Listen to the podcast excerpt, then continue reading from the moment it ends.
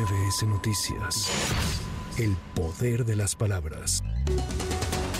Esta tarde fue detenido el fiscal de Morelos, Uriel Carmona Gándara. Agentes de la Policía de Investigación de la Fiscalía de Justicia de la Ciudad de México, en coordinación con la Secretaría de Marina, ejecutaron la orden de aprehensión por su probable participación en delitos cometidos contra la Procuración y Administración de Justicia. El fiscal es trasladado vía aérea a la Ciudad de México, donde será internado en un reclusorio para quedar a disposición del juez que lo requiere. Minutos antes, en entrevista con MBS Noticias, el fiscal aseguró que no pondría resistencia a su detención a pesar de contar con fuero constitucional, pero advirtió que teme por su vida y responsabilizó de lo que le pudiera ocurrir a la fiscal capitalina Ernestina Godoy y a la ex jefa de gobierno Claudia Sheinbaum.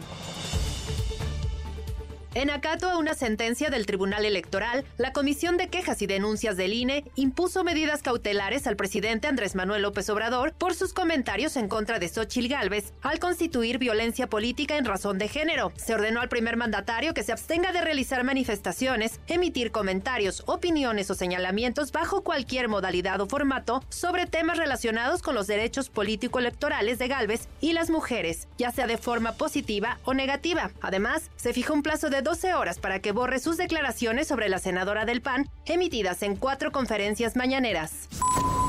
Por su parte, Xochitl Gálvez celebró la decisión del INE y aseguró que al presidente le urge un curso para entender lo que es la violencia política de género. En tanto, el presidente nacional de Morena, Mario Delgado, aseguró que las declaraciones del presidente se enmarcan y amparan en el ejercicio pleno del derecho a la información y de la libertad de expresión. MBS Noticias, Sheila Amador. MBS Noticias. El poder de las palabras.